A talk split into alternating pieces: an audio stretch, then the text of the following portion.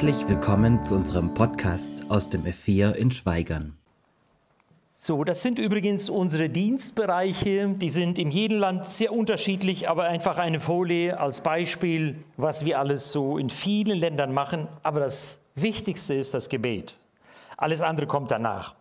Und heute für den Text aus Jakobusbrief lese ich äh, Jakobus Kapitel 1, Verse 2 bis 4. Ich weiß nicht, ob ihr schon länger den Jakobusbrief gelesen habt. Es steht folgendes nach Neuer Genfer Übersetzung. Seht das als einen ganz besonderen Grund zur Freude, meine Geschwister, wenn ihr Prüfungen verschiedenster Art durchmachen müsst. Ihr wisst doch, wenn euer Glaube erprobt wird und sich bewährt, bringt die Standhaftigkeit hervor. Und durch die Standhaftigkeit soll das Gute, das in eurem Leben begonnen hat, zur Vollendung kommen. Dann werdet ihr vollkommen und makellos sein und es wird euch an nichts mehr fehlen. Ich mag diesen Text. Einmal Jakobus, der war doch der Halbbruder des Herrn und zugleich Mitälteste in Jerusalem in der ersten Gemeinde. Und wenn wir da ein bisschen so nachforschen, dann stellen wir fest, so zwischen 44 und 46 nach Christus wurde der Brief vom Jakobus geschrieben.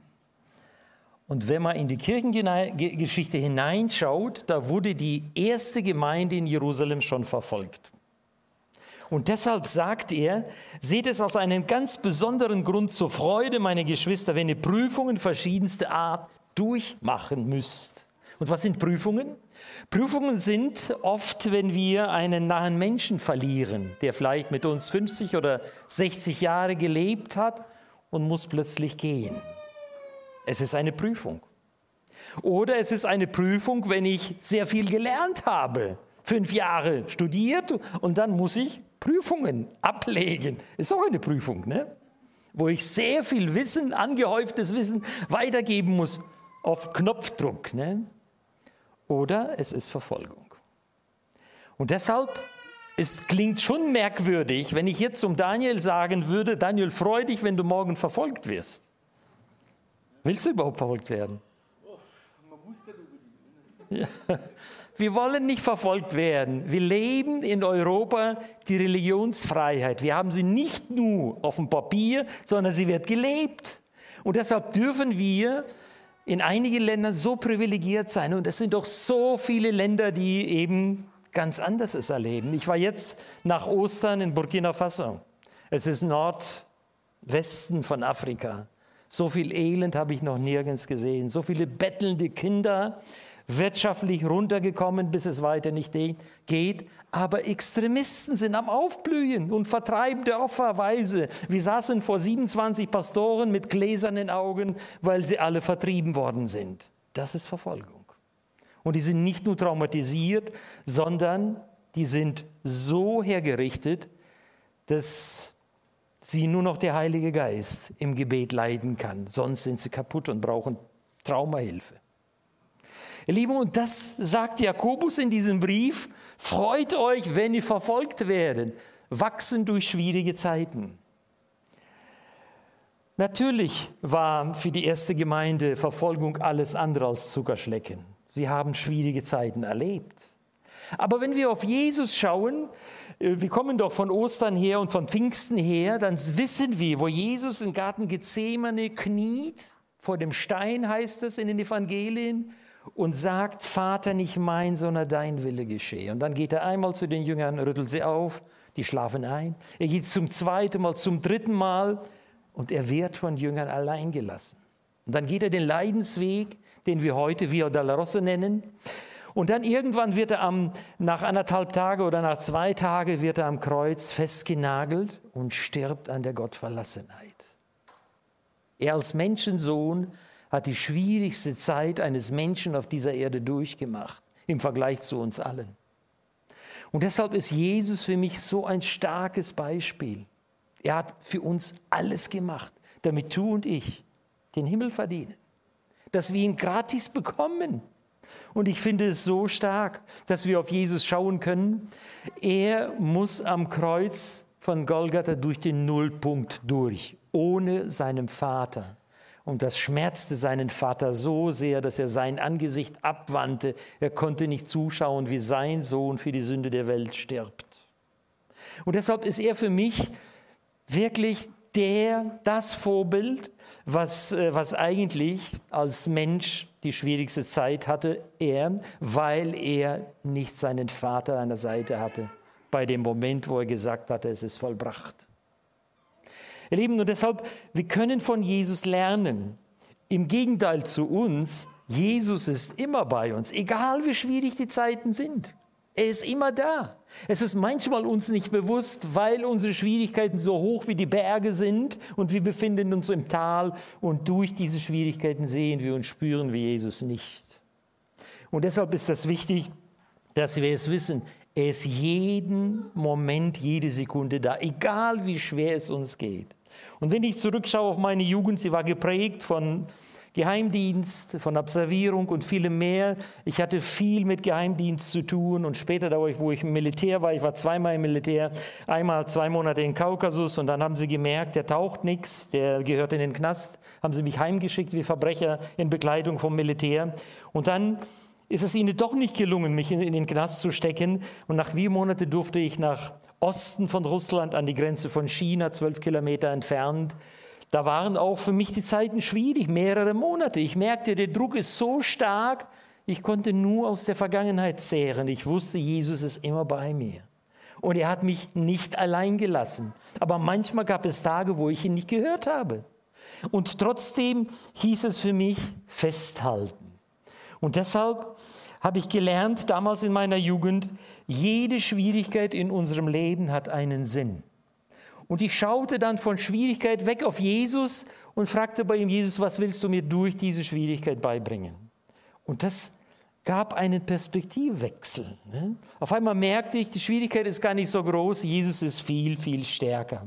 Und deshalb, deshalb mache ich euch Mut, wenn schwierige Zeiten in eurem Leben kommen, in deinem und in meinem Leben kommen, dann lasst uns einfach dranbleiben. Aus der Erfahrung, aus der Vergangenheit, was Jesus schon mit uns immer wieder gemacht hat, viele Wunder wir haben erlebt und deshalb daraus können wir zehren und dranbleiben. Das ist das eine. Das zweite ist, wachse durch das Vertrauen. Es ist, ich bin mir dessen bewusst, dass ich schon erwähnt habe, dass Jesus jeden Augenblick bei mir ist. Ob ich auf der Autobahn bin und bete für andere oder natürlich mit offenen Augen, weil ich dann eben auch was sehen soll oder ob ich dann irgendwo im Büro sitze und bereite meine nächste Predigt vor oder auch einen Vortrag. Jesus ist immer bei mir da. Und das soll uns bewusst sein. Das soll uns nicht verängstigen, denn wir wollen doch auf Jesus vertrauen. Wir haben die beste Alternative in dieser Welt im Vergleich zu allen anderen Religionen. Sie haben alle keinen echten, ach, keine echte Alternative. Es ist alles, was vergänglich ist. Wir haben eine echte Alternative, die keinen Ersatz benötigt. Und das ist das, was ich sehr schätze. Das Zweite ist, manchmal erwartet Jesus von dir und mir blindes Vertrauen. Das fällt uns Deutschen enorm schwer. Wir wollen doch alles berechnet haben, angefangen von unserer Schule, von der Schulbank bis zum Studium und dann Wahl, Beruf und Familie und, und, und vieles mehr. Wir wollen doch alles im Griff haben. Ich weiß es, Geht es euch auch so oder nicht? Ne? Daniel, geht es dir auch so? Ja. Ja. Wir wollen alles im Griff haben, aber es ist nicht immer möglich, alles im Griff zu haben. Nämlich, manchmal kommen Lebenssituationen, wo wir es nicht im Griff haben, wenn auf einmal Diagnose Krebs heißt. Ich habe es nicht im Griff, aber Gott hat es im Griff. Er hat es in Übersicht. Und deshalb lasst uns lernen, auch zwischendurch Gott blind zu vertrauen ohne auf unsere Sicherheit immer wieder zurückzugreifen und alles zu berechnen. Auch den Lebensabend. Ich bin davon jetzt weggekommen. Ich finde es gut, dass viele es machen, aber ich bin davon einfach weggekommen. Ich will Jesus einfach blind vertrauen. Und das ist das, was mich immer wieder ermutigt, in seiner Nähe zu sein und zu bleiben. Und manchmal müssen wir in gewisser Situation einfach unten durch. Und irgendwann nachhinein merken wir, der Prozess war gut für mich. Er hat mich wirklich verändert. In der Gegenwart Jesu bleiben, vertrauen, zwischendurch auch blind vertrauen und das prägt unser Christsein und unsere Beziehung zu Jesus. Und dann natürlich kommt dazu, noch äh, die Geduld. Vertrauen und Geduld sind zwei wichtige Komponenten. Das sind zwei Komponenten, die dann eben geistliches Wachstum zeigen, wo ich geduldig bleibe, wenn es auch manchmal nicht angenommen ist, wo ich manchmal vielleicht ausflippen würde. Ne? Aber trotzdem, äh, Gegenteil von Geduld ist zappelig werden, versuchen irgendwie nach etwas, nach etwas zu greifen, erschreckt werden. Nein, wir wollen Geduld behalten und warten, bis Jesus eingreift. Und diese zwei Kombinationen im Doppelpack bringen Hoffnung und Erfüllung in unseren Alltag, in deinen und meinen Alltag. Wir lernen und merken, da wo ich geduldig bleibe und das einfach Jesu überlasse und versuche nicht, wie, wie so manche im Alten und Neuen Testament versucht haben, immer wieder Gott nachzuhelfen, sondern dass ich geduldig bleibe und warte, bis die Hoffnung und der Friede mich erfüllt. Und auf einmal merke ich, eigentlich bin ich der glücklichste Mensch auf dieser Erde mit Jesus.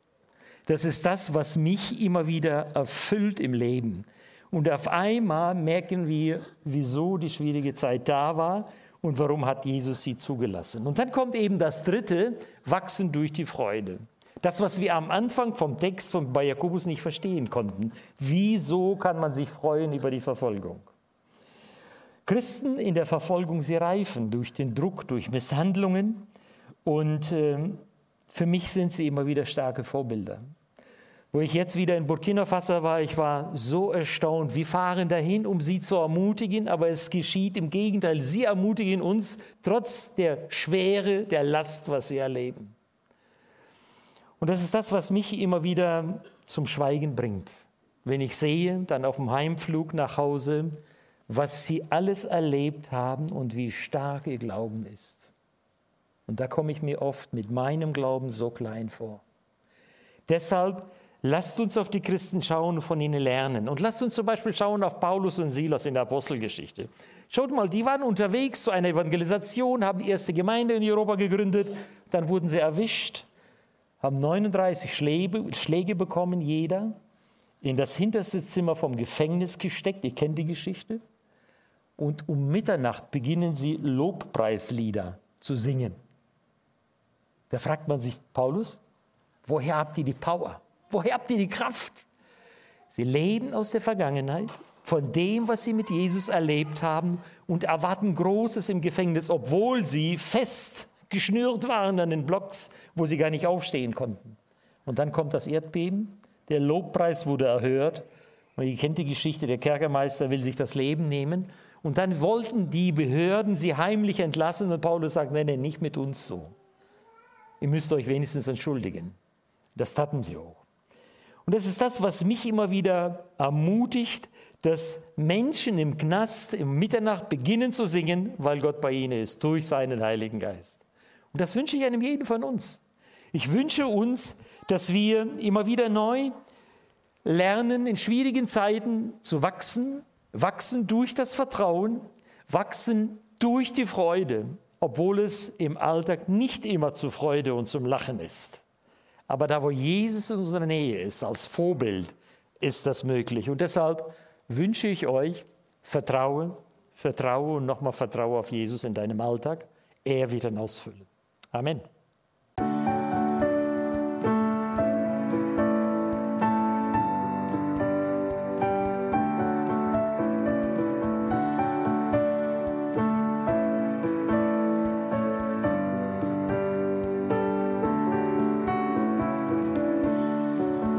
Schön, dass du dir die Folge bis zum Ende angehört hast. Sollten noch Fragen bestehen, Wünsche oder Kritik, können Sie uns gerne eine E-Mail schreiben an podcast.lgv-schweigern.de. Bis zum nächsten Mal.